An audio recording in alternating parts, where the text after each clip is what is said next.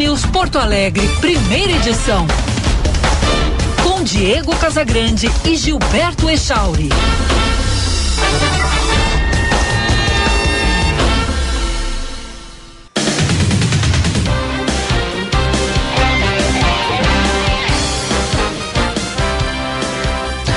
Nove horas 31 minutos, bom dia! Está no ar o Band News Porto Alegre, primeira edição. Eu sou o Diego Casagrande e ao lado do Gilberto Echauri vou com você pela próxima uma hora aqui no FM 99,3, também no aplicativo Band Rádios para smartphones, para tablets ou ainda pelo canal do YouTube Band RS, que tem som e imagem para você, sempre trazendo informação, análise e opinião.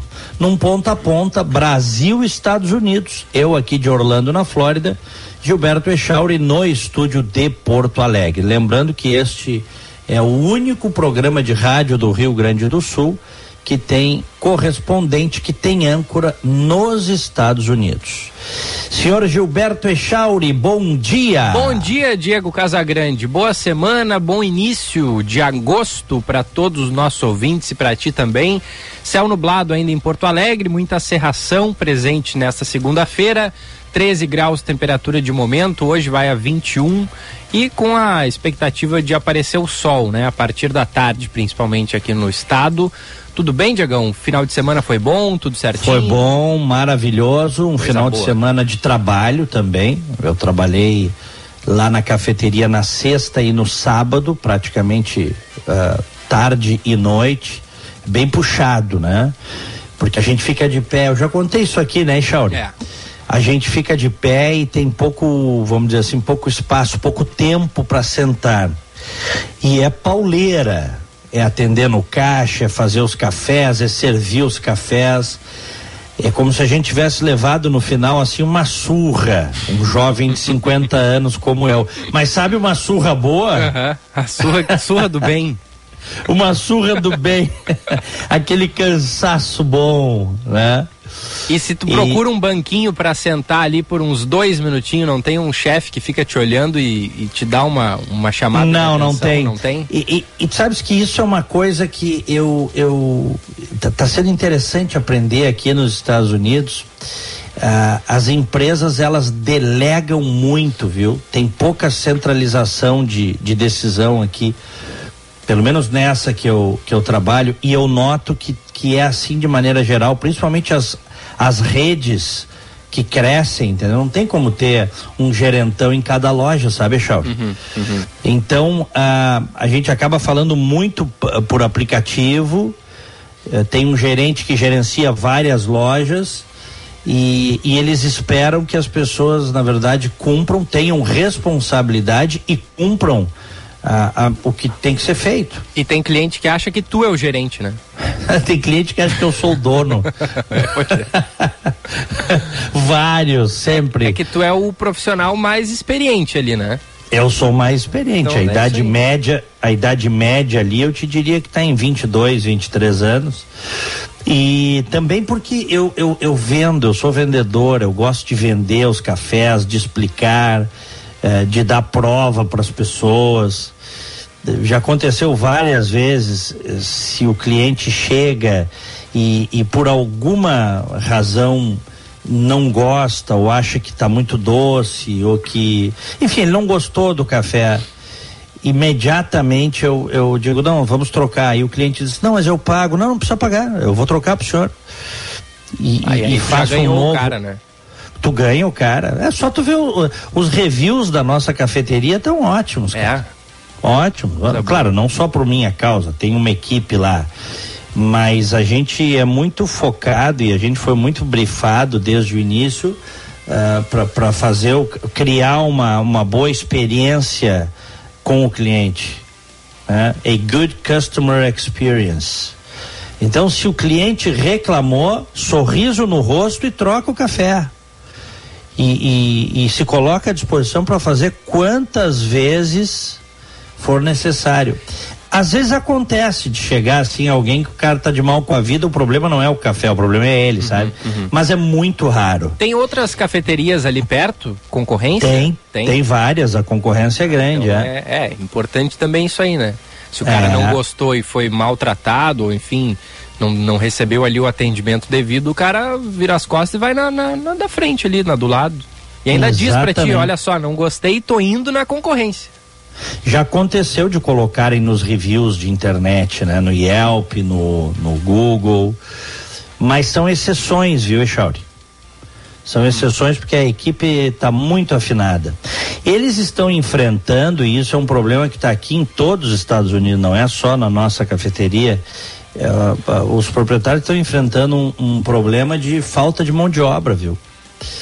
Porque tá, pleno emprego. Tá todo mundo dizendo aqui que vai ter uma recessão brutal, que a economia vai ladeira abaixo, que não sei o que. Eu, eu te confesso que eu tô alinhado com aqueles economistas que não acreditam nisso, viu? Uhum. Eles dizem que vai haver, efetivamente já está acontecendo uma desaceleração na economia, mas longe de ser a catástrofe que alguns pregam. Porque você está com pleno emprego aqui nos é Estados Unidos. 3, 4% de desemprego da população aí? É, por aí. né? É, em torno disso. Deixa eu pegar um número atualizado aqui.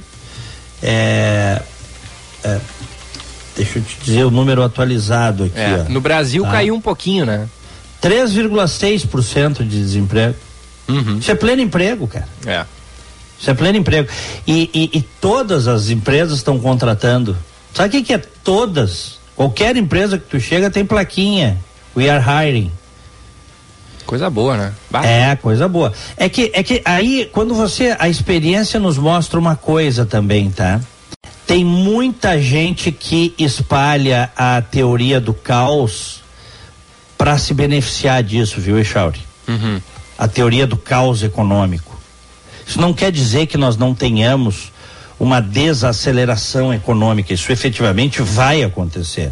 A subida dos juros, que agora está em torno de 2,5%, é, a taxa básica de juros aqui nos Estados Unidos e vem, e vem mês a mês subindo, isso ev é, evidentemente que trava uh, o, o processo econômico.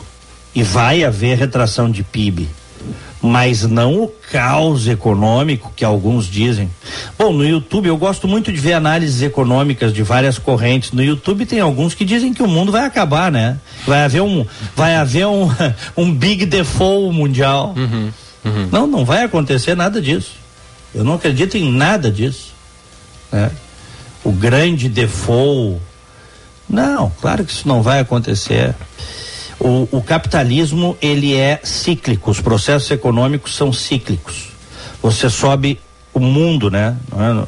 Os países e o mundo em conjunto, eles sobem degraus, aí vem o temporal, eles descem um ou dois degraus, aí depois eles sobem mais degraus, mas está sempre subindo.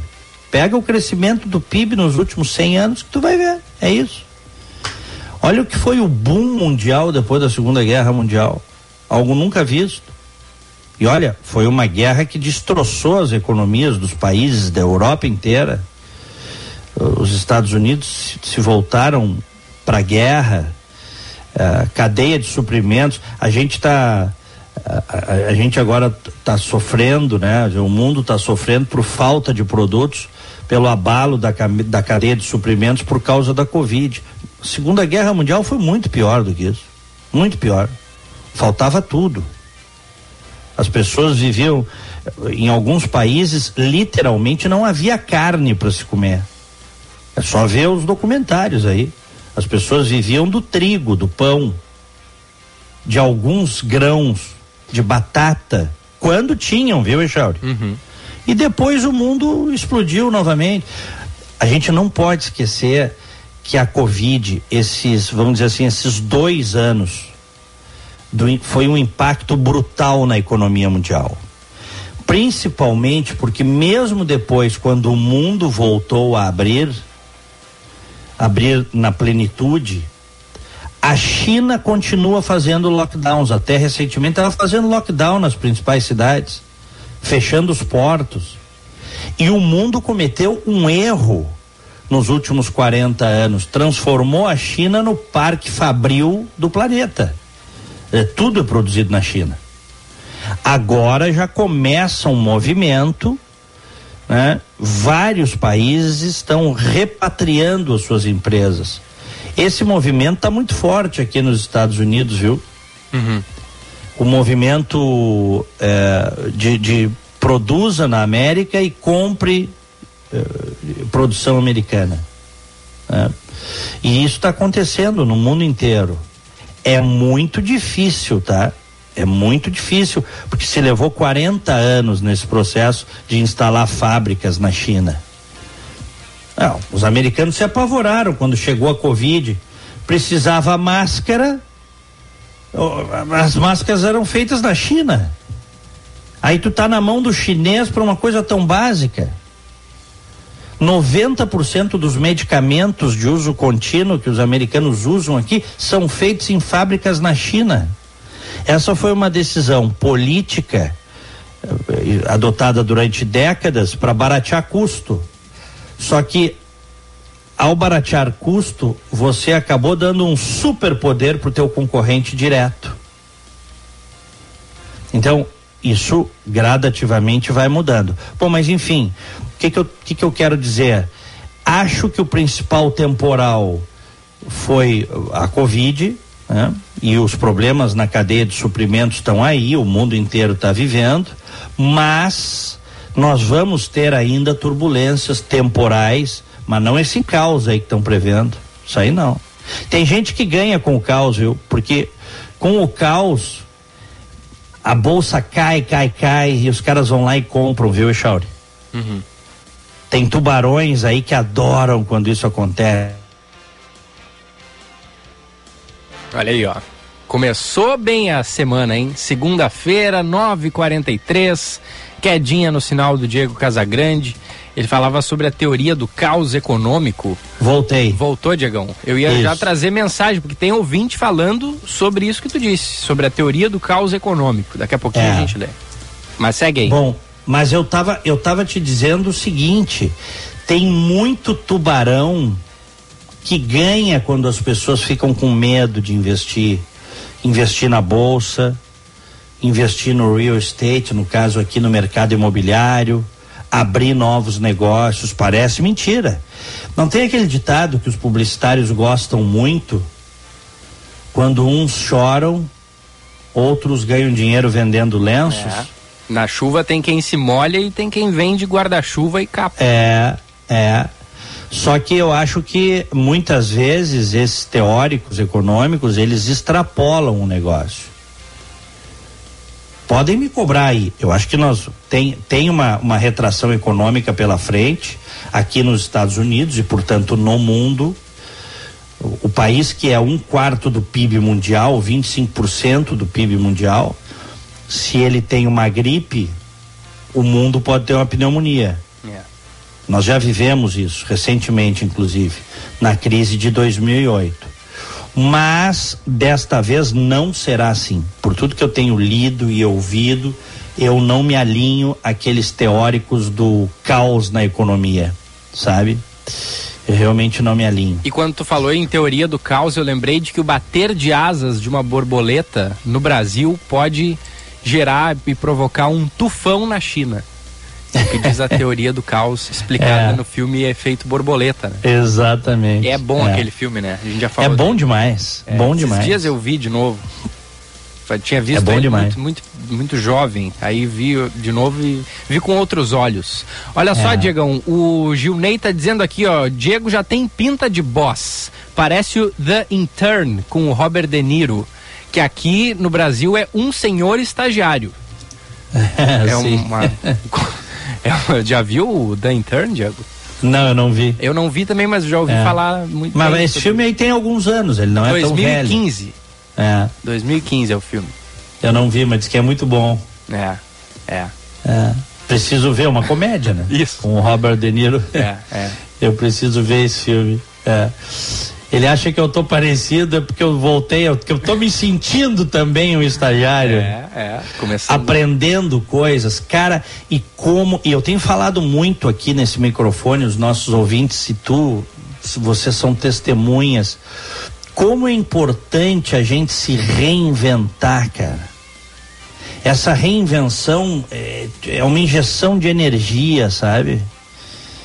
É, até para que tu aprendas também, para que as pessoas aprendam outras atividades, agreguem mais conhecimento e, e tenham a capacidade é, é, de nadar em águas revoltas, porque é isso que acontece.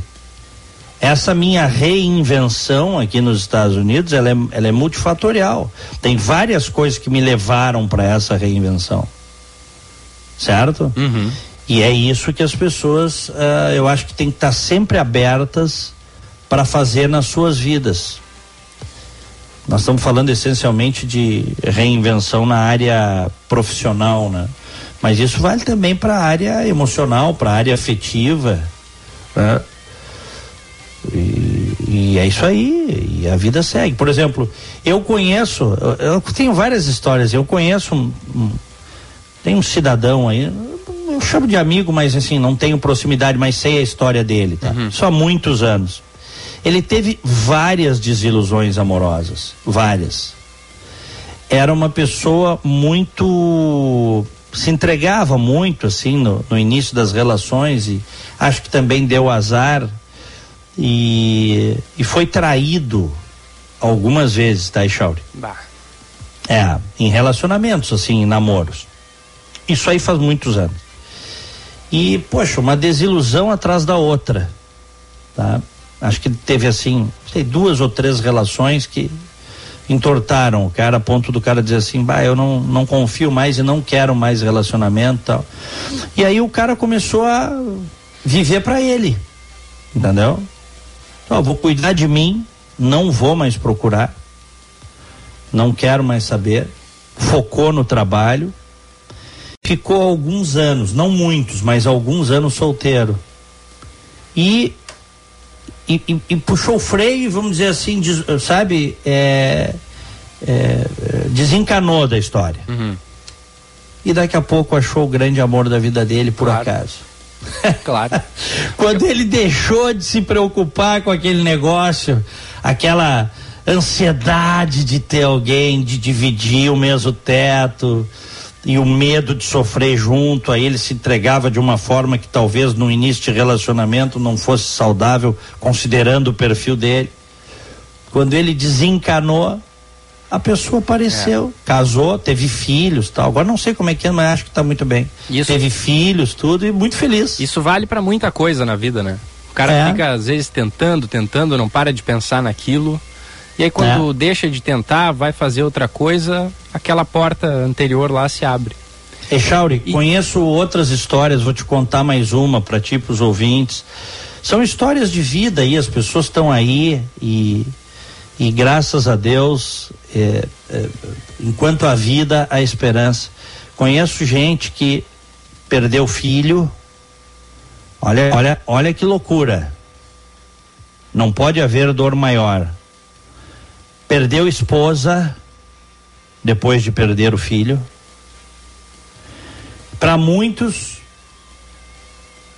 o sujeito, enfim, seria o fim, né? O sujeito dizia: ah, minha vida acabou. Perdeu o primeiro filho, depois perdeu a esposa, com doenças. Passaram-se uns bons anos, casou de novo, teve outros filhos, reconstruiu tudo. Uhum aquela, aquele, aquela tristeza, aquele temporal, as pessoas falando quando isso aconteceu, pai, tá, isso aí tá liquidado, acabou, não tem mais como. Não acabou nada, cara. É muito difícil. São processos realmente dilacerantes de vida, que algumas pessoas nessa vida passam, outras não passam nesse nível, a gente não sabe porque uns passam, outros não, mas o fato é que aquele homem que era dado pelos amigos e pelos parentes como acabado, ah, ninguém aguenta, ninguém resiste a isso. Esse cara nunca mais vai conseguir, porque foi um sofrimento muito grande. Pois conseguiu. Casou de novo, teve filho e sendo feliz, viu? Uhum. Encontrou uma pessoa muito bacana, casou, teve filho, não teve medo de viver aquilo tudo novamente. Esse é o ponto, né? Porque o que paralisa o ser humano, não raro, é o medo. Uh, o, o, medo é um negócio traiçoeiro. Uh, o medo de buscar felicidade, sabe? E porque a felicidade também às vezes pode te pregar peças. Então o sujeito perdeu filho, perdeu esposa, pode dizer para si mesmo: não quero mais viver o risco dessa perda, não quero mais. Não, o cara, o cara continuou vivendo, conheceu uma pessoa maravilhosa, constituiu novamente família e enfrentou seus medos que eu tenho certeza que ele teve também, como muita gente. Enfrentou seus medos. E aí a gente olha essas histórias e vê que pessoas que têm coisas tão menores assim travam. O medo as congela por coisas tão menores, incomparavelmente menores, Eixara. Não. Tem que enfrentar, tem que, se for o caso, buscar ajuda, mas tem que se convencer que enquanto a vida há esperança. E a pessoa ah. chega ao fundo do poço e acha que não vai ter forças, né, para sair. E é. é. um belo exemplo de que sempre é possível, né? Nem tudo está é perdido. Possível. É possível. É. Ontem eu vi uma uma reportagem no à noite no Fantástico, talvez alguns tenham visto. Foi, eu acho que foi para mim foi a única reportagem que eu vi assim eu, eu, eu, liguei a TV, estava zapeando ali no streaming e daqui a pouco caí na, no início da reportagem. Uma moça que uh, o, o, o, namorado jogou ela num, num apartamento, num edifício, e a moça quase morreu, assim, mas ficou paraplégica, com dificuldade motora nos braços. O cara tá preso, tá? Mas a história não é sobre ele ele é um bandido, um doente. Infelizmente, no Brasil até vai ficar pouco tempo, viu, Chauri? Uhum. Pelo que eu vi, ele parece estar condenado a 12 anos. Isso é muito pouco para quem fez o que ele fez. 12 anos, na verdade, não, não, não são 12 anos. Né? Vai ficar aí, sei lá, dois, três anos preso e, e, já, e já sai. Porque o sistema penal brasileiro é, é ruim ele é desumano o sistema penal brasileiro com as vítimas também. Se é verdade que ele é ruim com os condenados, ele também é ruim com as vítimas. Então ele é torto do início ao fim. Mas essa essa moça paraplégica conheceu um rapaz, o rapaz se apaixonou por ela eu, te confesso, eu sou chorão, né? Eu já contei aqui, eu choro em filme. Eu, e quando a história é real, assim, essas histórias reais realmente mexem comigo. Eles casaram e tiveram agora o primeiro filho, Chauri, um menino. Que demais, hein? Muito, cara, muito demais. Muito demais. Aí eles mostraram, a reportagem mostrou o, o trabalho de parto, porque ela queria parto natural e, e também é, o tipo de anestesia que teriam que, que, que, dar nela tinha um problema, porque era na coluna e ela tinha ali pinos na coluna. Mas houve todo um. Houve todo um. Enfim, um envolvimento da equipe. Uhum. E, e, essa moça né, que teve a vida barbaramente afetada por um homem deu a vida a um menino. Olha só que coisa, né? Uhum. Esse homem, se, é, se, se, se ele se arrepender, se é que já não se arrependeu do que ele fez, ele, ele vai ter que carregar essa culpa de ter feito mal a uma pessoa inocente.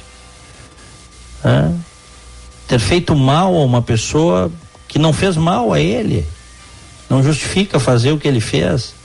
E está cheio aí, os casos se multiplicam aí de, de, de, de, de homens, essencialmente de homens que não aceitam o fim dos relacionamentos e, e, e torturam e matam e fazem maldades numa, numa coisa uma coisa cultural doentia, né? Porque isso tem a coisa cultural que é ancestral até, né? Do homem de alguma forma sub, subjugando a mulher, né? Uhum.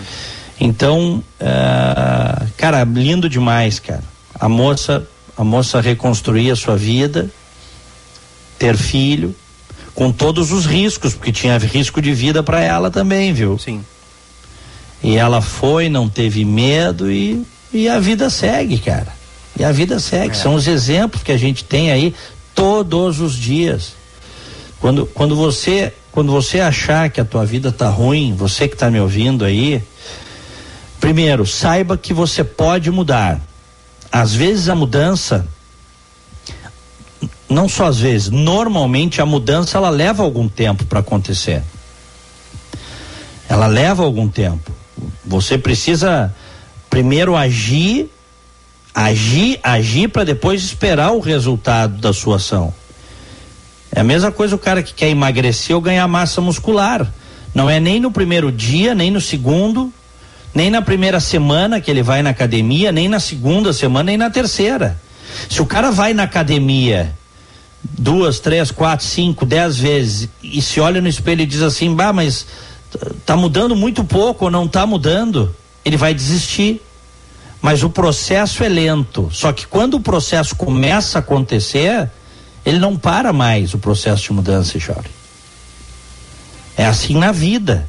Então você que está me ouvindo aí, que está com algum problema muito sério, que está insatisfeito com a tua vida, com o teu trabalho, com o que quer que seja, saiba que primeiro você pode mudar.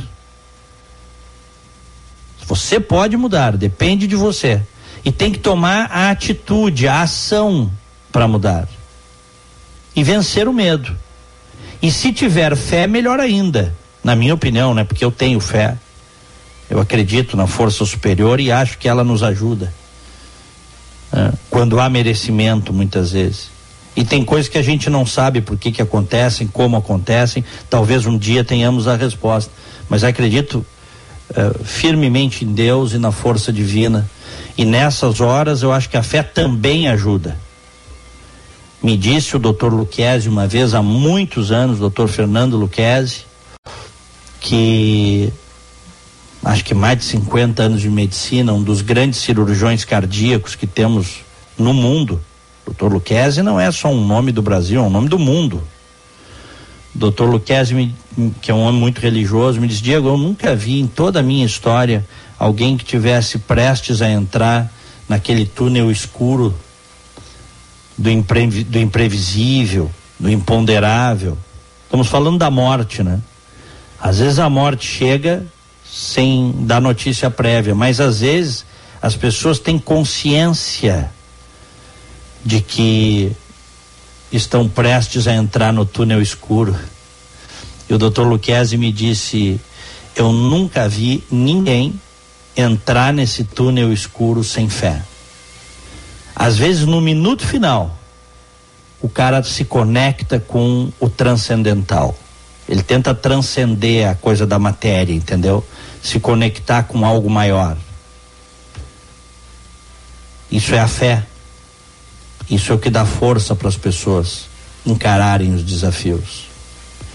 Eu, aliás, conheci pessoas muito queridas, inclusive, que não acreditavam em nada e na hora da partida, lutando alguns meses contra uma doença terrível, a pessoa se converteu. A pessoa se converteu e passou a acreditar. E teve forças naquele final de vida, viu, Echauri? Uhum teve forças. Aí vai de cada um, né? Tô dando aqui um testemunho que é meu, a minha opinião, mas vai de cada um. Eu não saberia viver sem fé.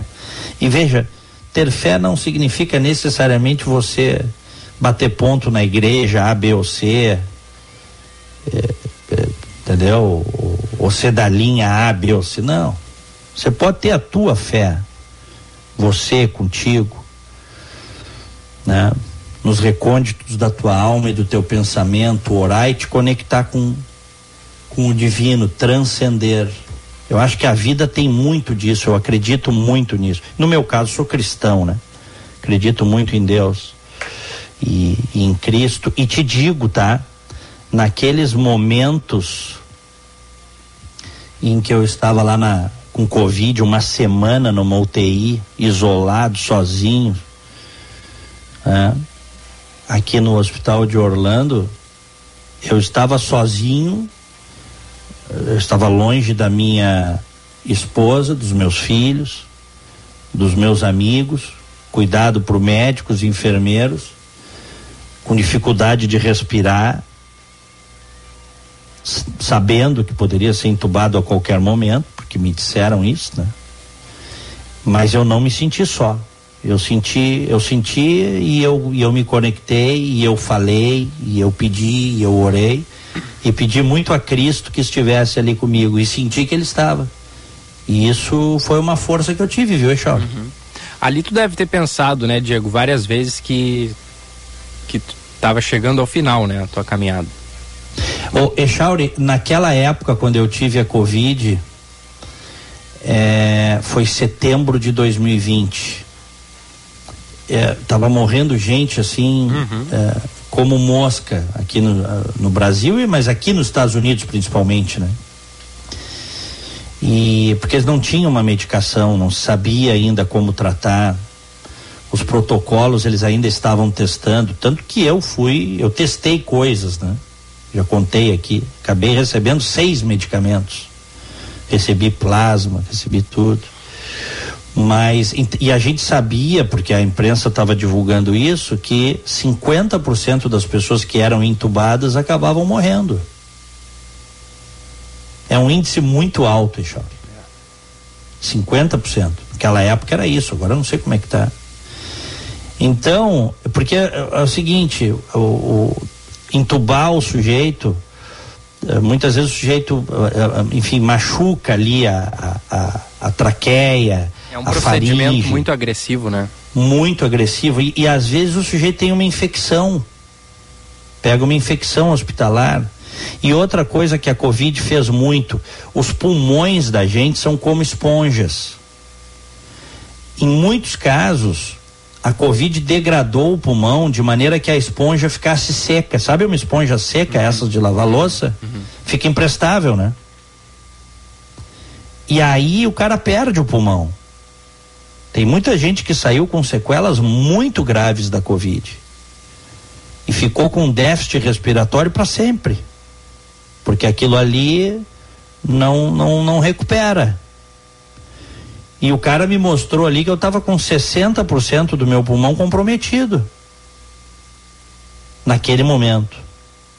Então, passa um milhão de coisas na tua cabeça. Mas eu tinha convicção de que Deus estava comigo ali. Tinha essa convicção. Que estava nas mãos dele e óbvio, né? A gente nunca pode desconhecer e, e, desprezar absolutamente. Eu confio demais na ciência, no que, no que a ciência, no que os homens fazem, esses homens que vão buscar os melhores resultados. Mas acredito também que há uma interferência divina. E, e acredito que fui cuidado pelos homens, pela ciência uhum. e por Cristo ali comigo. Uhum. E tenho essa convicção. E vou te falar, tá, Echauri? Também não quero convencer ninguém. E também não preciso convencer, porque essa é uma convicção minha, só eu sei. Sabe aquela coisa que tu sabe? Eu, eu sei que teve dois momentos na minha vida em que eu fui resgatado. Um eu nunca contei aqui. Opa. Talvez um dia conte. Talvez um dia conte. Não é agora ainda. Faz tempo? O outro é faz esse. tempo esse momento aí, Diego? Faz, faz tempo. Quanto faz tempo, bastante tempo. Ah, isso aí foi isso aí faz mais de 25 anos, tá? Mais ou menos. Esse primeiro momento. E agora, recentemente, em 2020, esse outro momento. E, e vou te falar, tá? Com essa fé que eu tive ali, eu, eu me conectei, eu orei muito, eu pedi e e, e, e, e, aquilo ali me acalmou de uma maneira para eu poder enfrentar fosse o que fosse, fosse o que viesse pela frente. Entendeu? E, graças a Deus, Eu já contei aqui, né? Eu estava de bruços, eu fiquei três dias de bruços na cama, com um catéter dentro do meu nariz, um catéter especial, com oxigênio no máximo, e mesmo assim eu não conseguia respirar direito, era terrível. Porque se tu, se tu, tu tem que te tu tem que te conscientizar de que tu precisa ficar calmo, porque se tu fica tenso, ansioso, tu começa a tossir. E a tosse eh, te tira o fôlego e te claro. tira a respiração, como se tu estivesse te afogando. É muito ruim, é terrível. Quem viveu isso sabe do que eu estou dizendo, do que eu estou falando. Tá? E, e infelizmente muita gente viveu isso e não conseguiu vencer isso e outros conseguiram, talvez estejam me ouvindo e sabem. E, e tu falou da solidão, né, Diegão? Isso eu acho que deve ser claro, além da doença em si, mas uma das piores coisas, porque a pessoa quando está no leito de morte, e muitas vezes um leito de enfermaria, da, da, a pessoa entubada ali, ela está no leito de morte, porque é. deu aí o percentual, né? 50% naquela época não sobreviviam. Quando a pessoa está nesse momento, ela, ela quer, quer as pessoas que ela ama perto, né? Para uhum. ouvir, para pegar na mão, para olhar nos olhos, para dizer se pode, né? Alguma coisa é, boa para essas pessoas, só que a Covid ela é tão cruel, né? Que até isso ela tirou das pessoas e tira é. até hoje, né? A pessoa tá mal, tá internado com Covid e não, não pode ficar ali perto porque, obviamente, o, o, o risco de contágio é muito grande, né? Então a gente teve pessoas que morreram por essa doença terrível que não, não, não, os familiares não tiveram como se despedir, né? É. Via, via a pessoa indo, uh, entrando ali numa ambulância na maca e depois não viam mais. Nem uhum. depois que a pessoa já havia morrido, porque era enterro com caixão fechado muitas vezes, né? Exatamente, Olha, sem velório. A sem velório. Disso, né? A pessoa não ter o direito de se despedir. A gente ouviu é. diversas pessoas aqui na Band News, as pessoas falando que, que perderam familiares. É, e, e, não caía a ficha de que essas pessoas tinham morrido, porque a pessoa viu o familiar indo para o hospital bem, relativamente bem, né? E, e depois não viu mais. Não, não viu é. a pessoa morta, não teve a comprovação de que a pessoa tava, realmente tinha partido, né? Que coisa triste isso, né, Diegão? Parar pra Muito. pensar, a pessoa não ter o direito de se despedir do familiar é. que vai embora. Muito triste. É, e. Mas é aquilo que tu dissesse, assim, né? A solidão de tu estar tá ali. Eu te confesso, eu, com fé, eu não. que eu tenho, né? Tô dando esse testemunho aqui. Eu não me senti só, viu, Echauri? Uhum. Não, eu estava acompanhado. Estava com Deus do meu lado. Estava nas mãos dele ali, eu ia fazer o que pudesse. Os homens, os médicos, iam fazer o, o que pudessem, o que estivesse ao alcance, ao, ao alcance do ponto de vista material das coisas que o homem já já obteve com muito êxito mas uh, Deus iria fazer também aquilo que ele pudesse fazer e que quisesse fazer e que eu merecesse que ele fizesse, entendeu? Uhum. E, e, eu me conectei e tive essa conversa íntima, essa conversa franca. Às vezes as pessoas não têm chance de ter essas conversas, né? É. A morte simplesmente vem e não avisa. Né? E, e, e isso foi um componente que me ajudou muito, viu? Muito, muito, muito. E quando no terceiro dia, eu já contei aqui que o médico disse: nós vamos usar tudo que nós temos à disposição, inclusive algumas coisas experimentais. Tu topas, tens que assinar documentos. Eu digo topo, claro. Eu assinei os documentos sem ler, né? Eu nem sei o que eu assinei, porque não tinha como ler. Mas eles me trouxeram documentos numa prancheta, eu de bruços, certo? Uhum. E eu assinei os documentos ali que é para o hospital se eximir de qualquer responsabilidade pelo que eu estava recebendo ali, pelos medicamentos que eu estava recebendo ali. É, e aí, e, e aí, enfim, e, e, vamos lá, e vamos tentar. E, no, e ele disse para mim: tu vai te sentir imprestável, né?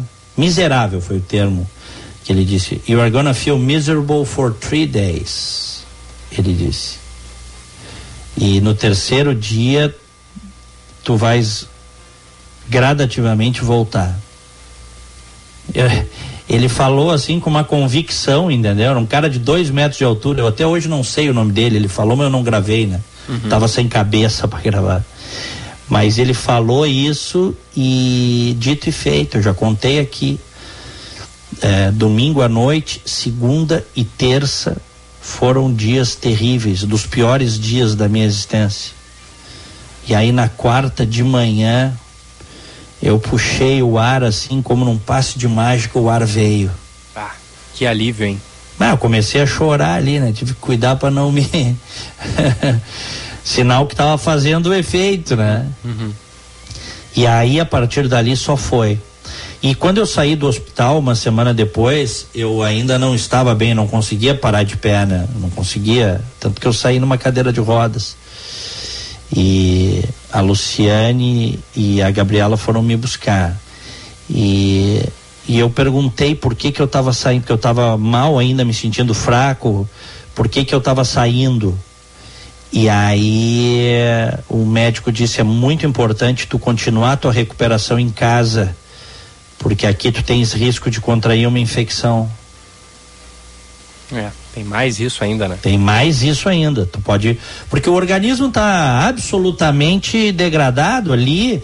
Os teus anticorpos, o, o, o teu exército de anticorpos, ele está ele está lutando bravamente, mas ele ele está perdendo a guerra, né? Uhum. Tu tá ali porque ele porque ele vinha perdendo a guerra.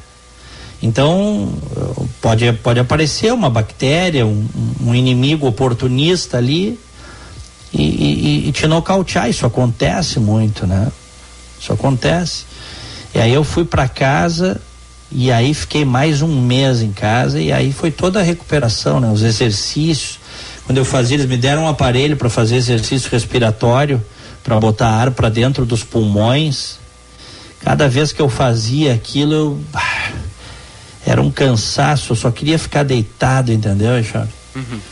Sem fazer mais nada, porque pra, tu imagina um cansaço para tu fazer cinco minutos de exercício respiratório. Sim. Né? Mas enfim, eu sempre que eu conto isso e, e agora fazia tempo que eu não abordava, tem gente que passa por coisas tão piores, né? E vence. Então, na verdade, o que eu passei foi muito duro para mim, mas tem coisa muito pior aí no mundo, né? É. Muito pior. E as pessoas vão, o ser humano enfrenta. Resignação é uma palavra-chave e jamais perder a esperança. E se tiver fé, melhor ainda. A fé é uma injeção de ânimo, é um combustível para tu continuar. E eu, quando eu estava lá, e eu fecho essa nossa conversa sobre esse tema Agora, reiterando o que eu disse, eu nunca me senti só naquele quarto de hospital, prestes a ser entubado e com dificuldade de respirar. Nunca me senti só. Eu estava acompanhado, eu me conectei e sugiro a todas as pessoas que façam isso. O ideal é que não espere o um momento difícil, o um momento de, de crise para se conectar.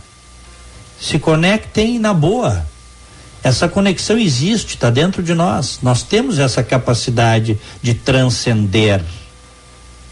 Nós temos essa capacidade. O ser humano tem essa capacidade. A mente da gente é uma coisa muito poderosa. E nós somos, se tu observar esse planeta e o universo, ainda não nos foi concedido o direito de saber exatamente como as coisas funcionam e por que estamos aqui mas nós somos seres dentro desse universo providos de grande capacidade e inteligência e, e que vem evoluindo. Então, conecte-se com o superior, com o divino. Você vai ver que as coisas ficam mais fáceis, ficam, ficam mais tranquilas, fica mais leve para enfrentar as agruras e os desafios que existem, acontecem na vida de todo mundo, em maior ou menor grau. Eu costumo dizer, a vida de todo mundo não é o Instagram de todo mundo. é ou não é, É, tem boa diferença aí, né? Por que, que as pessoas gostam tanto do Instagram, né? Hoje é uma rede social de estrondoso sucesso. Porque de maneira geral no Instagram só tem felicidade. Mas a vida não é assim. A vida de todas as pessoas, em maior ou menor grau, tem os momentos, tem as agruras, os momentos difíceis, os momentos de tristeza e os momentos em que as pessoas muitas vezes sofrem grandes baques e acham que é impossível continuar. Nunca é impossível continuar. Enquanto a vida é esperança. E se você entender que, que você, enfim, que você tem essa força dentro de você e que você pode, tem que ter resiliência, resignação, mas não desistir, ter um plano, focar nesse plano, saber que às vezes as coisas demoram, aliás, normalmente não existe nada que seja imediato o resultado, você sai do buraco, você sai da pior e continua vivendo. E pode, inclusive, voltar a ser feliz de uma outra forma, de uma outra maneira, mas voltar a ser feliz. Quero agradecer, eu recebi aqui algumas mensagens no meu WhatsApp e tem gente dizendo no chat aqui que nesse momento orou muito por mim.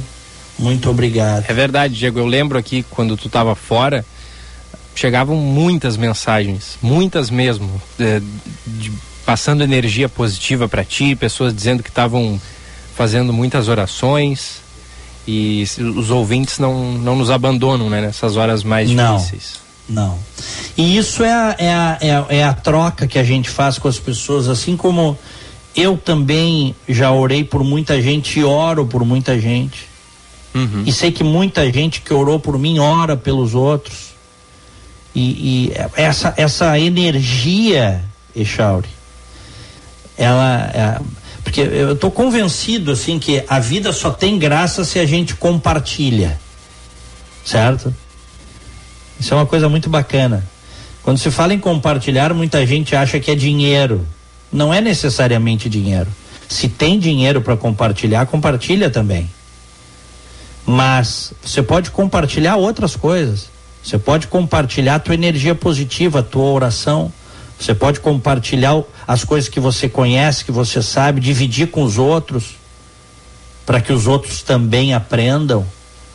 Você pode compartilhar carinho, afeto, palavras de incentivo para as pessoas que às vezes precisam, porque a vida é uma maratona, não é uma coisa fácil.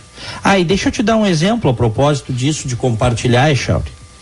Nós nessa nessa nossa caminhada aí para abrir a nossa loja, se quiser será em breve, a nossa cafeteria e sorvete e tal. A gente, num dos cursos que a gente fez, nós conhecemos algumas pessoas, tá? E, e, e, nós, e nós, em determinado momento, eu e a Luciane, decidimos viajar um pouco aqui pela Flórida para conhecer algumas alguns locais, algumas cafeterias, sorveterias, tal. E eu mandei algumas mensagens para algumas pessoas, né, para dizer, ó, oh, tô indo aí para tua cidade, será que eu poderia conhecer o teu negócio, tal?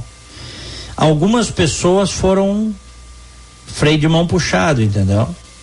Não, tipo assim, não vou mostrar meu negócio. Ah, tu pode vir, mas eu tô sem tempo, não sei o que, tá? OK. Mas duas pessoas sentaram com a gente e abriram o negócio delas como funcionava. Sabe como é que é, Chá? Uhum. Teve uma dona de um negócio que ela ficou uma hora e meia com a gente. Eu marquei, né? Online, marquei. Marquei com ela, que nós estaríamos na cidade, se poderia conhecer tal. Chegamos lá, nos apresentamos e estava cheio o negócio dela lá, a sorveteria dela, mas tinha gente trabalhando, inclusive a sócia dela, ela disse, eh, eu disse, oh, não, não quero te atrapalhar. Eu, não, não, eu, vocês disseram que vocês vinham, eu tirei uma hora aqui pra gente sentar. Ela sentou com a gente numa mesa na frente da, da, do estabelecimento dela e ela compartilhou todo o conhecimento dela conosco nos deu dicas, falou como foi o início, quais os desafios que nós teríamos, falou de alguns números também que são importantes, cifras para o negócio. Pô, isso aí é uma benção, eu, Chauri. Uhum. Uhum. Então, assim, se eu recebi isso, eu e a Luciane ficamos impressionados. E eu, eu lembro que no final ela disse assim: é, é, eu, eu, digo, olha, muito obrigado. Eu não tenho palavras para te agradecer. Eu, sinceramente, eu, eu tô até emocionado por, por, pelos ensinamentos que tu nos passasse aqui ao longo dessa hora e meia. E ela disse assim: foi um grande prazer. A vida é curta e a gente tem que fazer por merecer. Ela disse. Essa, essa moça que uma hora e meia ela abriu tudo, tem mais um, um detalhe da vida dela. É, ela é gay. E a sócia dela, ela é casada com a sócia dela, Eixauri. Uhum. Tá? São casadas há mais de uma década. É uma moça de uns cinquenta e poucos anos. Tá aí mais uma prova para aqueles que têm preconceito e que julgam as pessoas pelo, uh, pela sua sexualidade, que isso é um erro que o ser humano pode cometer, viu, Richard? Comete. Isso é um erro. E não pode julgar as pessoas por isso. A pessoa que mais abriu e mais nos mostrou o negócio dela é uma, é uma pessoa gay. A vida dela é assim uma pessoa com um coração gigantesco. Ela é assim. E ela não é menos do que qualquer um de nós, muito pelo contrário. Acho que foi bom eu ter dito isso, né? Ter foi contado, bom. ter relatado isso. E fazia tempo, né, Diagão? Que tu não. É, tu falou bastante sobre a Covid, né? Como tu disse, fazia tempo que tu não falava sobre isso. E, e os ouvintes também se interessam muito, né, por essa, essa nova fase da tua vida de, de, de empreendedor e tal. E, e, e, estão bastante ansiosos, viu, para quando é que vai surgir a, a cafeteria barra sorveteria de Diego Casagrande. Já tem gente querendo saber se vai ter aqui no Brasil também, ou se vai ser só nos Estados Unidos. Tá, é, quem é sabe no futuro, né? É. é Por bom. enquanto vai ser aqui. Nós temos que primeiro fazer o nosso negócio dar certo vai dar certo, mas a gente vai ter muito esforço e trabalho pela frente. Existe, como em qualquer negócio, uma curva de aprendizado, né? Que você, por mais que a gente ache que a gente saiba como fazer, e eu já me sinto 100% preparado, e a Luciane também, é, a gente não está nunca 100% preparado. Eu me sinto assim, mas eu sei que eu não estou, entendeu, uhum. Charles? É porque tudo é um constante aprendizado, né, Digão? Exatamente. A pessoa, não importa a idade, ela pode ser muito velha, muito idosa, achar que já aprendeu de tudo na vida, ela vai estar tá cometendo um engano, né? Porque tudo é um aprendizado. A pessoa pode Exatamente. ter 99 anos de idade, ela está aprendendo coisa ainda. Uhum. Exatamente isso, Jó. Exatamente isso. E, e depois, quem sabe, a coisa não expande, né? Quem sabe? É.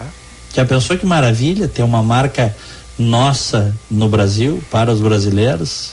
Já ia começar sucesso, né? Porque tu é um cara conhecido aqui no Rio Grande do Sul, mais ainda. É. Os caras, ó, eles iam ficar curiosos. Pô, o Diego Casagrande botou um negócio aqui. Ah, é o Diego lá da rádio e tal. Aí já vai lá e já atrai cliente por aí. É, também, pode ser. é uma possibilidade. Mas vamos com calma, um passo de cada vez, é né? É isso aí. Muito bem, são 10 horas 24 minutos. Olha, 29 graus aqui em Orlando e a temperatura vai a 36 hoje. Puxa vida. Em Porto Alegre, 14 graus, vai a 21 hoje. Vamos com as manchetes aqui do primeira edição. O Observatório Heller Jung, localizado em Taquari, registrou na madrugada desta segunda-feira a explosão de um meteoro na região de Caxias do Sul. A explosão ocorreu por volta das duas e meia da manhã, logo após ingressar na atmosfera sobre o Rio Grande do Sul. O meteoro faz parte da chuva de meteoros Delta Aquáridas. Ela está no período máximo desde a sexta-feira e deve permanecer assim até o início deste mês. Em meio à polarização do debate eleitoral, 49% dos brasileiros dizem ter deixado de conversar sobre política com amigos e familiares nos últimos meses. O índice é maior entre os eleitores de Lula, 54%, contra 40% dos apoiadores de Jair Bolsonaro. A informação é da mais recente pesquisa divulgada pelo Datafolha, que ouviu mais de 2.500 pessoas entre 27 e 28 de julho. Entre os entrevistados, 54% afirmaram já ter vivido alguma situação de constrangimento, ameaça física ou verbal em razão das posições políticas. Ainda segundo Datafolha, 53% dos eleitores mudaram a postura nas redes sociais para evitar atritos com amigos e familiares. No WhatsApp, 43% pararam de falar sobre política e 19% saíram de algum grupo. Após um encontro cancelado em junho, o Papa Francisco e o líder da Igreja Ortodoxa Russa, o patriarca Kirill, devem se encontrar em setembro no Cazaquistão. Nesta segunda-feira, o Vaticano anunciou que o pontífice viajará ao país na ocasião para participar de um encontro de líderes religiosos. Aliado do presidente russo Vladimir Putin, o patriarca Kirill é um forte defensor da guerra na Ucrânia postura que causou um grande embate entre igrejas ortodoxas do leste europeu. Em um comunicado, o Vaticano não confirmou o encontro diretamente, mas anunciou que Francisco estará no Cazaquistão entre os dias 13 e 15 de setembro para participar do sétimo Congresso de Líderes de Religiões Tradicionais do Mundo, do qual Kirill também participará. E o primeira edição desta segunda-feira está no ar num oferecimento de Tecno Sênior. Cuide de quem sempre cuidou de você. Uma constante preocupação para filhos adultos é a segurança dos pais. E você sabia que as quedas são a terceira maior causa de incapacidade e mortes em idosos? Pois com a Tecnosênior essa fase da vida ganha uma nova perspectiva. Independência para seus pais e tranquilidade para você. Acesse www.tecnosenior.com e saiba mais, Diego. Já Costa já chegou aí? Sim, tá aqui do meu lado. O homem do toupete dourado, Jean Costa, bom dia. Bom dia, Diego, bom dia, Gilberto, mas eu bom tenho dia. que fazer uma ressalva, tá? Eu acho que hum. o meu tupete perto de Elvis Presley não é, não chega dourado nem um pouco. Ah. Viu o filme ontem, assim, ah, olha. aí, ó, viu, Diegão? A gente tinha Que obra-prima. O meu, meu final de semana foi marcado pela música, né, Diego e Gilberto? Teve olha o Blues aí. Jazz Brasil no sábado. É, fui, fui, dar uma, fui dar uma monitorada, né? Prestigiar um foi pouquinho. Foi cobrir o evento? Não, não, não. Fui prestigiar mesmo, quem dera. Quem dera, fui prestigiar o evento. Eu queria entender como é que tanta gente disse que me viu lá e eu não vi ninguém, assim, de pessoas conhecidas, ah, sabe? Então é um cara famoso, né? Não, é só o cabelo, na verdade é o cabelo, né? Na é. verdade é o cabelo só. Viram o cabelo, o rosto, tava, assim. os caras que estavam atrás de ti estavam tentando desviar do teu tupete, assim, para conseguir enxergar é bem o pau. que eu estranhei alguns empurrões lá, mas, mas tá, mas e, parte faz, acontece. E, e, e, e, assistisse o filme Elvis. Tá, Diego, eu vou te dizer, tá? Eu vou fazer um comentário forte aqui. Hum. É, o filme ele é contado, né, Gilberto? Só Diego, não dá spoiler ele é contado. É, não é isso, mas ele é contado a partir da visão do empresário do Elvis, né? Que é um canalha. Eu acho que é o maior, é o empresário. A gente tá vendo essa história do influencer agora, o Luva de Pedreiro aqui no Brasil, uhum. né? Não sei se tu tens acompanhado, Diegão. Que é o, que é o, que é o Tom Hanks, o empresário. É, o filme, Tom né? Hanks, é o Coronel Parker, né? O Tom Parker. Uhum. E aí é contado, de certa forma, a partir. É, de certa forma não, é a partir da visão dele. Mas igual mostra que o cara criminoso, né? Um charlatão de primeira. É, e a atuação do, do Austin Butler, que é, o, que é o cara que interpreta o Elvis, assim, é, é ela é espetacular.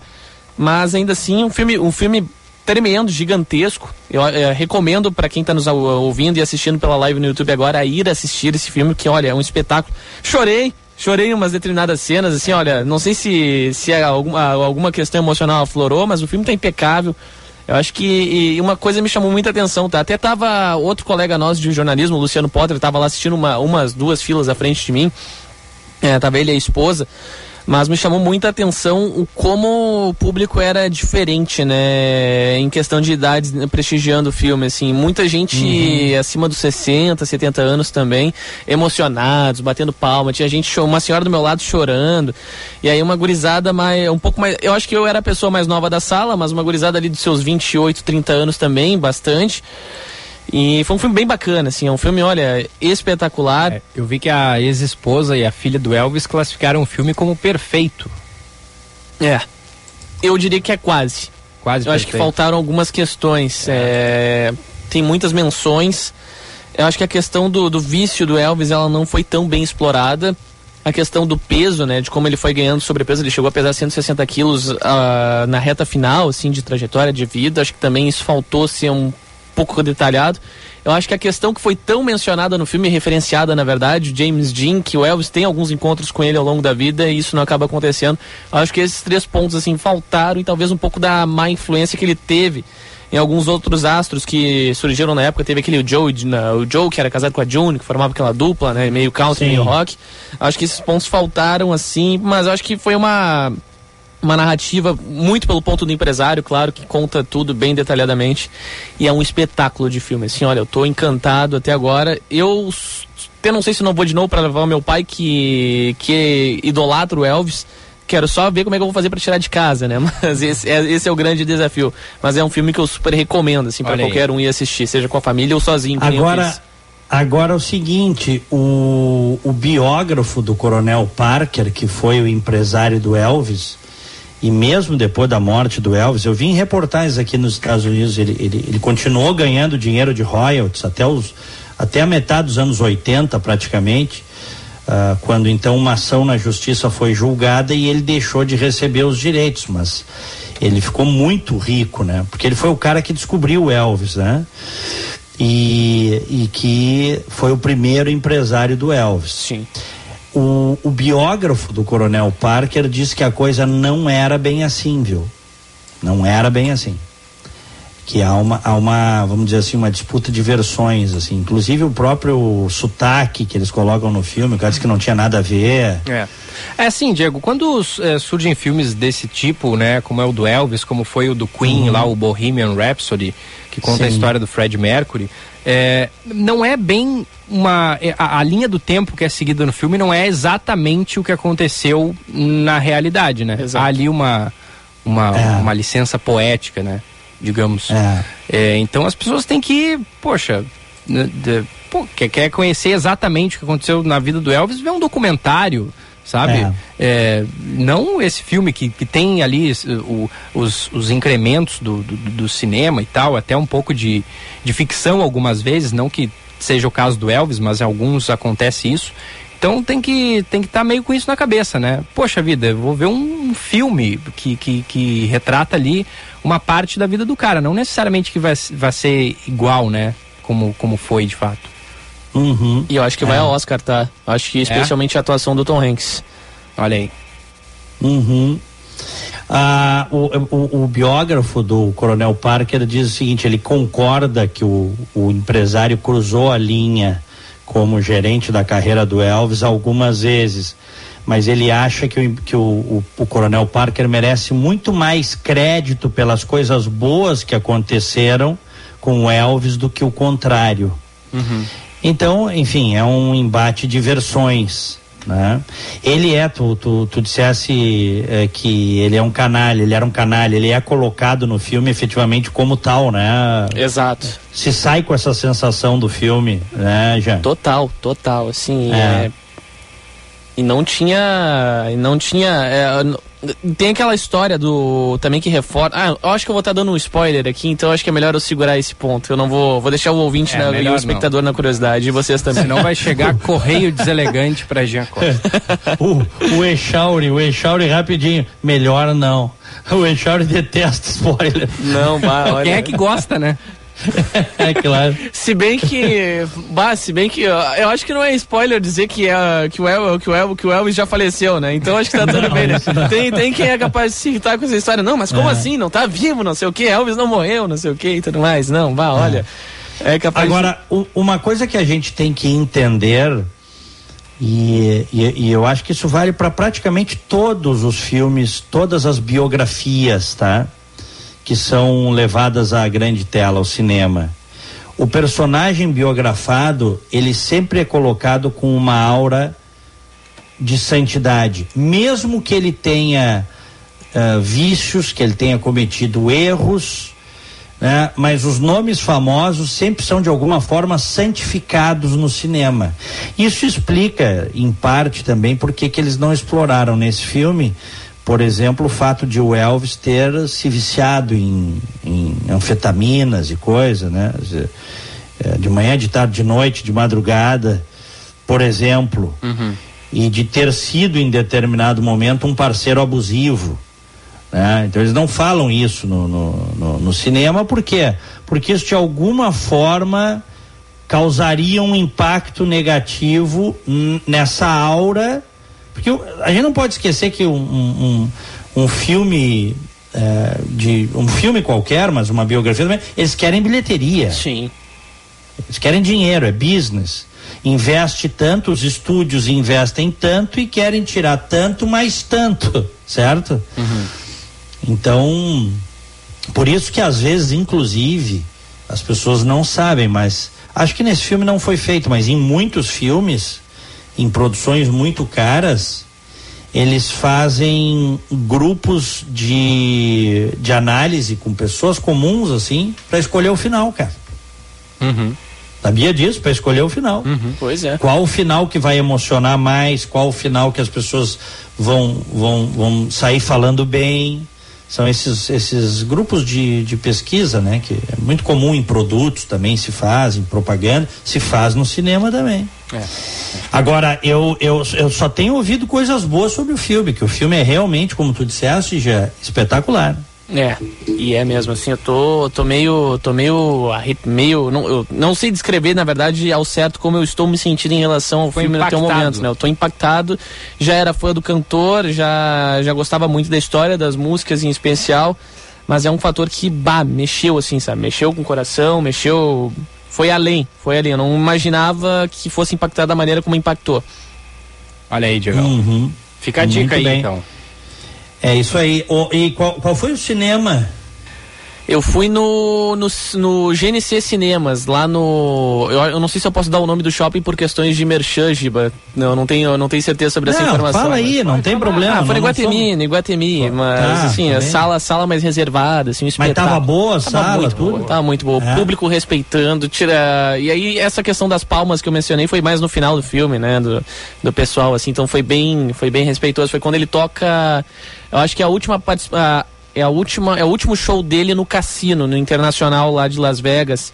É a última que ele toca aquela música que é até tema do Ghost, agora me fugiu o nome dela. Eu acho que é a Un, Un, Enchanted Melody. Essa, essa mesma. Ele é. acaba tocando assim, e aí, e aí mostram vídeos do, do cantor mesmo na vida real interpretando. E é um espetáculo à parte. Show uhum. de bola, hein? Bom, então, para fecharmos é, este, essa, a história do Elvis aí, que o, que o Gia trouxe antes da sua reportagem. Vai com a música do Elvis aí, Charles. Vamos lá, Diegão. Essa é boa, hein? Bah.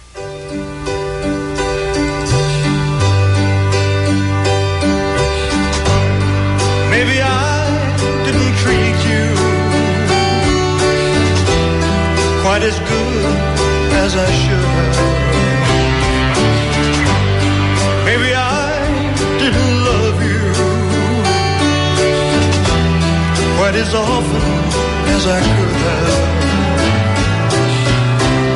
Little things I said and done, I just never took the time.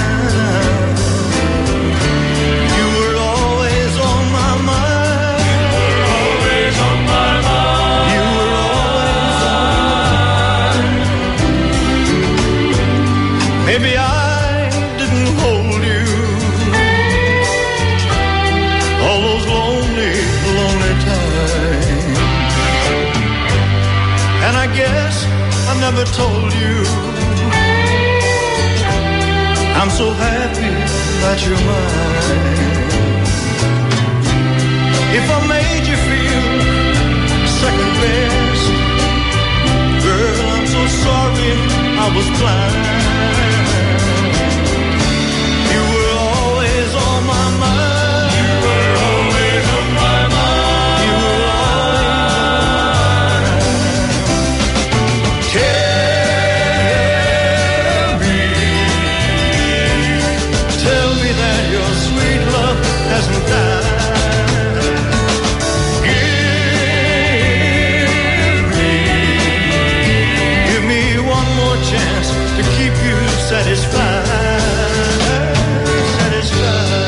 Que baita som, hein?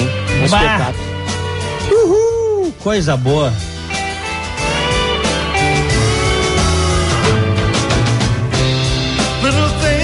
I should have said and done. I just never took the time.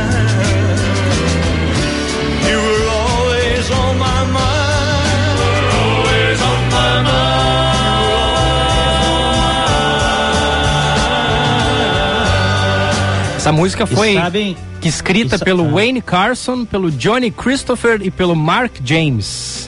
É, foi- essa música não é dele, Pois essa é. música, inclusive, foi gravada por outros, mas fez sucesso com Elvis, Fez, né? Porque claro. ele era o rei, né? Era o, o que, o que caía na mão dele ali virava ouro. Vá, É. virava ouro. É. E, e, a- e a- tem uma, um componente dessa música, eu não sei se o filme mostra, porque eu ainda não vi, o Jean pode confirmar pra nós, que ele gravou essa música logo depois de se separar da Priscilla Presley. É, essa música ela foi gravada pelo Elvis, pelo que eu tô vendo aqui, entre 72 e 73. Uhum, Já é, ma- é isso é. aí. Então, E, e- mas ser. foi logo depois de uma separação deles. Uhum. É, a música Então- ela toca mais de uma vez após, Isso. né, esse momento que eles se separam ali, mas ela é a música, se eu não me É. engano, até uma das nossas ouvintes aqui agora mandou umas mensagens, eu vou pegar o nome dela aqui. A, a Tânia, a Tânia ela mandou umas mensagens, mas eu acho que a Tânia também pode me ajudar com essa, porque eu lembro que a música ela toca no início do filme e ela toca mais depois, só que ela- o filme ele não relata de fato que ele escreveu a música após a separação, né? Mas Aqui, ó, Diegão, é, Elvis Presley é, recorded é, Always on My Mind on é, March é, 29, de, é, 29 de março de 1972, a few weeks after his separation from his wife Priscilla. Tá aí, ó. É. Poucas foi- semanas depois da separação. É, que, que se costuma dizer que foi o grande amor da vida dele. É. Uhum. e foi de fato. É. Que bonito. Time. And I guess I never told you. I'm so happy that you're mine. If I made you feel second best, girl, I'm so sorry I was blind.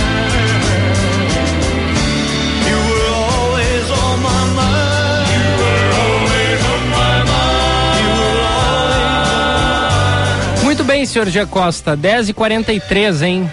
Vai, vai ter que ser curtinha a tua informação, porque tá quase acabando o programa curto. já. Vamos lá.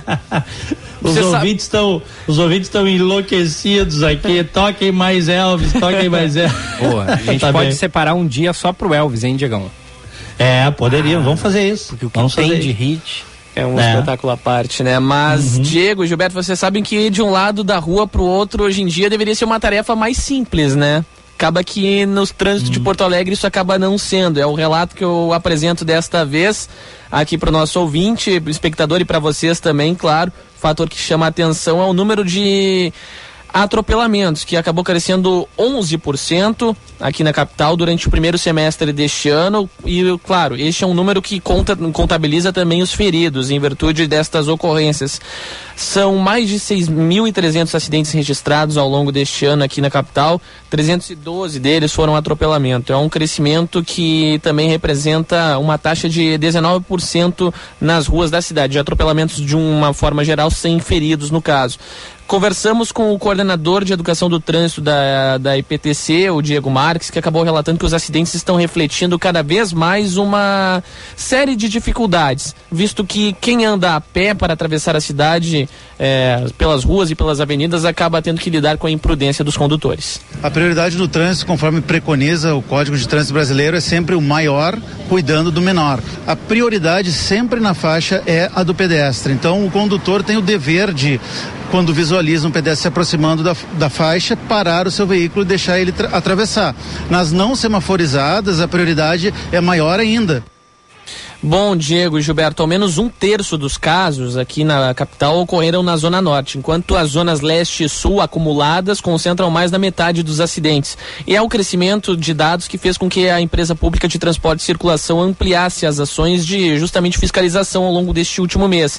Entretanto, e a gente viu pelas câmeras, gravações, ainda tem muito pedestre, pedestre que prefere se arriscar por fora da faixa de segurança. Esse fator, conforme o próprio coordenador de educação no trânsito, preocupa as autoridades que registram até então nove óbitos por conta de atropelamentos na cidade. O motorista, ele também é pedestre em algum momento do dia. Então, quando ele desembarca do veículo, quando ele vai acessar o trabalho, quando ele vai acessar a escola, ele é pedestre. Aí ele quer todos os direitos que preconiza o pedestre. A peça mais frágil do trânsito é o pedestre, mas não existe uma categoria pedestre. Todos nós somos, em algum momento, pedestres.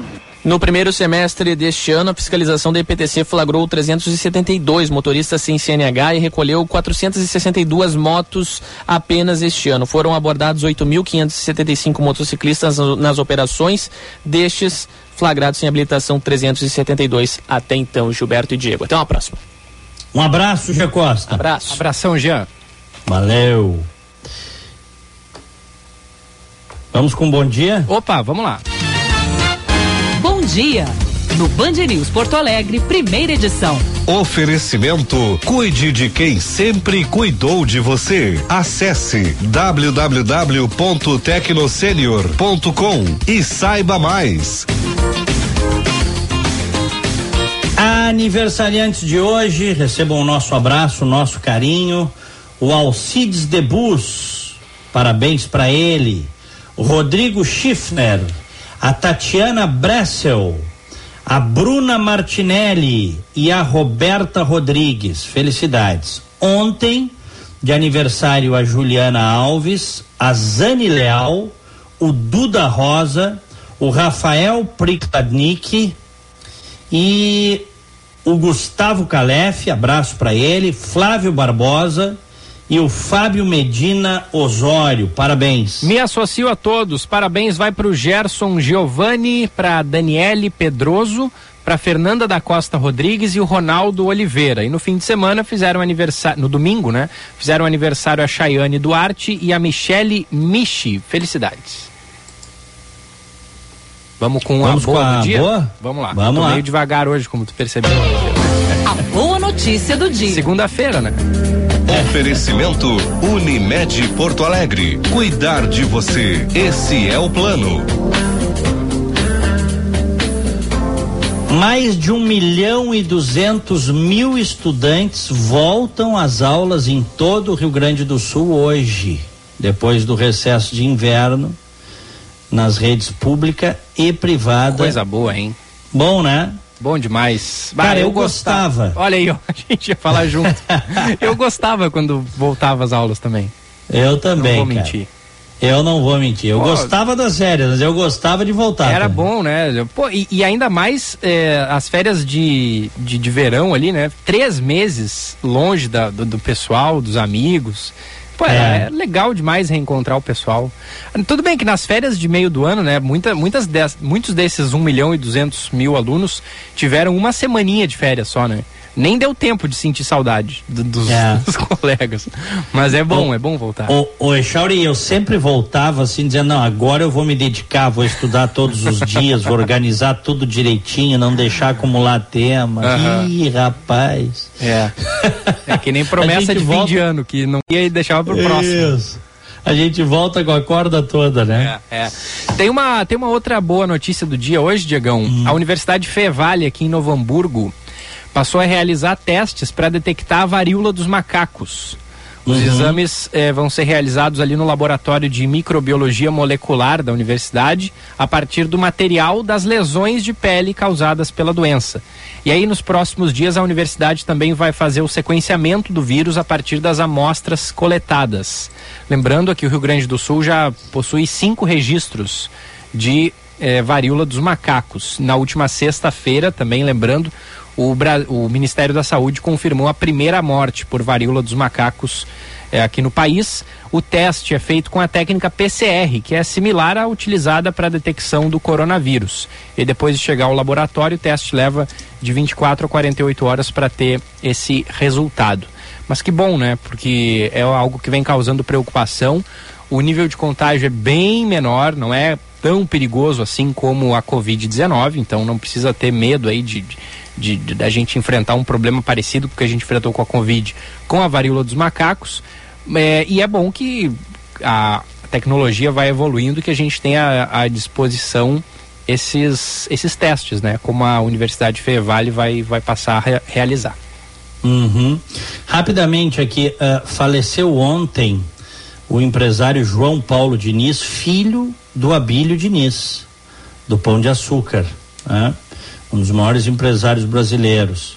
E ele tinha lá em dois, acho que foi 2001 sobrevivido à queda de um helicóptero, Echauri. Sabes dessa uhum, história, né? Uhum, já ouvi. Caiu o helicóptero uh, onde estavam no litoral norte de São Paulo, onde estavam ele, a namorada, o piloto e o copiloto. E o piloto e a namorada dele morreram na queda do helicóptero. E ele, como era atleta, conseguiu uh, nadar, né? E, e, sobreviveu. Foi uma coisa muito triste, isso aí faz mais de 20 anos, tá? Que uhum. aconteceu na época.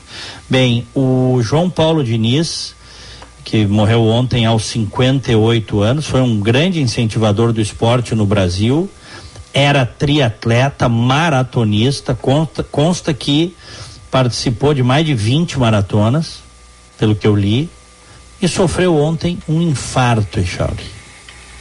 De maneira que e, e, essas coisas também afetam atletas, né? Claro, claro. Quantos anos, Diegão?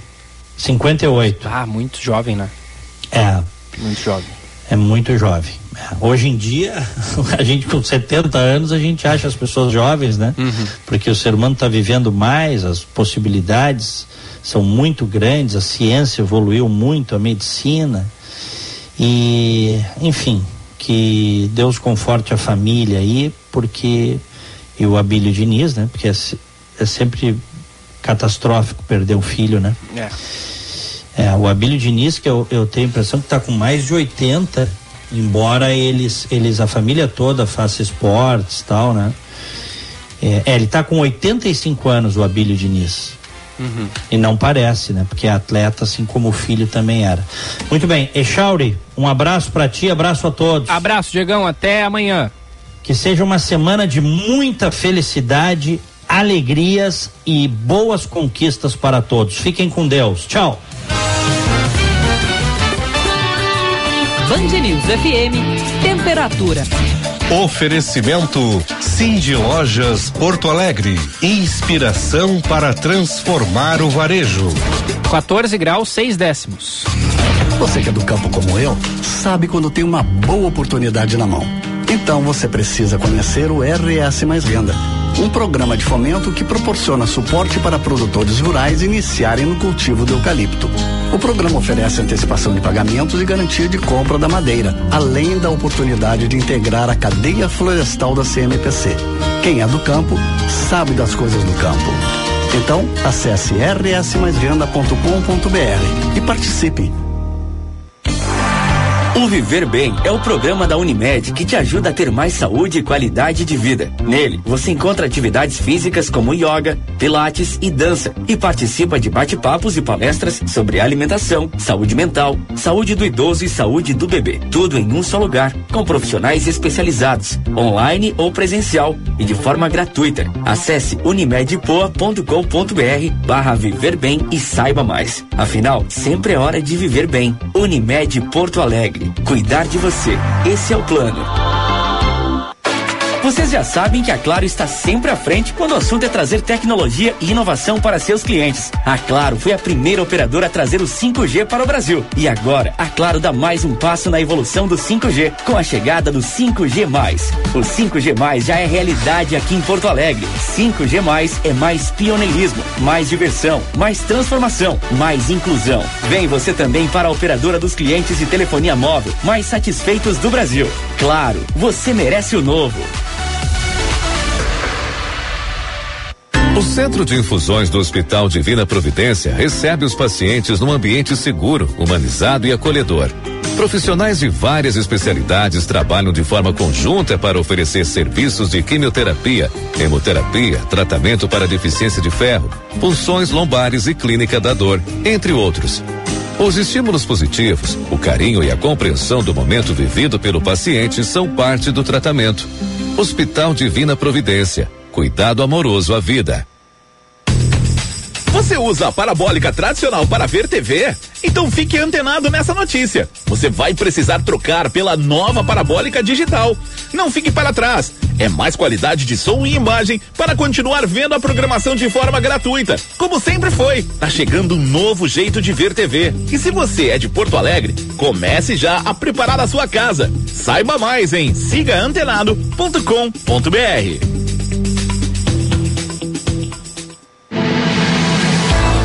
Terceira vez consecutiva, a Fundação Escola Superior do Ministério Público recebe o selo OAB Recomenda. É o único curso de direito entre as faculdades privadas do Estado a receber o certificado três vezes seguidas. Conheça nossa pós-graduação no site fmp.edu.br. FMP Direito por Excelência. Direito para a Vida. Cliente Unimed Porto Alegre. Conte com a vantagem de ter a sua carteirinha sempre com você no seu celular. Pelo aplicativo Unimed Poa. Apresentar o cartão virtual é a forma preferencial para identificar-se no atendimento e em breve substituirá a apresentação do cartão físico. Por isso, baixe nosso app antecipadamente e fique tranquilo tendo seu cartão virtual com você sempre que precisar. Unimed Porto Alegre. Cuidar de você. Esse é o plano. Você usa a parabólica tradicional para ver TV? Então fique antenado nessa notícia. Você vai precisar trocar pela nova parabólica digital. Não fique para trás. É mais qualidade de som e imagem para continuar vendo a programação de forma gratuita, como sempre foi. Tá chegando um novo jeito de ver TV. E se você é de Porto Alegre, comece já a preparar a sua casa. Saiba mais em sigaantenado.com.br. Você sabia que 70% dos acidentes ocorrem dentro de casa e que atualmente 4 milhões de idosos moram sozinhos no Brasil? Doenças cardiovasculares e quedas são as principais causas de incapacidade e morte nessa faixa etária. Com a Tecno Sênior, essa fase da vida ganha uma nova perspectiva. Independência para seus pais e tranquilidade para você. Acesse www.tecnosenior.com e saiba como funciona. O bloco cirúrgico do Hospital Divina Providência está totalmente renovado. As reformas e a modernização das instalações oferecem mais conforto e segurança para os pacientes e para os profissionais de saúde. O Divina investiu mais de 4 milhões de reais em novos equipamentos e na qualificação da área cirúrgica. Rede de Saúde Divina Providência. Cuidado amoroso à vida.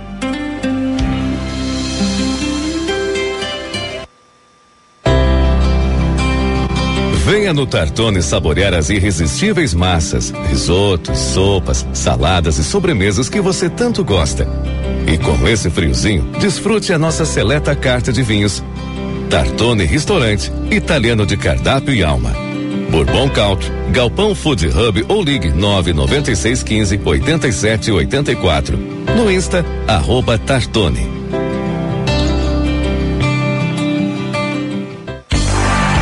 Viver Bem é o programa da Unimed que te ajuda a ter mais saúde e qualidade de vida. Nele, você encontra atividades físicas como yoga, pilates e dança e participa de bate-papos e palestras sobre alimentação, saúde mental, saúde do idoso e saúde do bebê. Tudo em um só lugar, com profissionais especializados, online ou presencial, forma gratuita. Acesse unimedpoa.com.br barra Viver Bem e saiba mais. Afinal, sempre é hora de viver bem. Unimed Porto Alegre. Cuidar de você. Esse é o plano.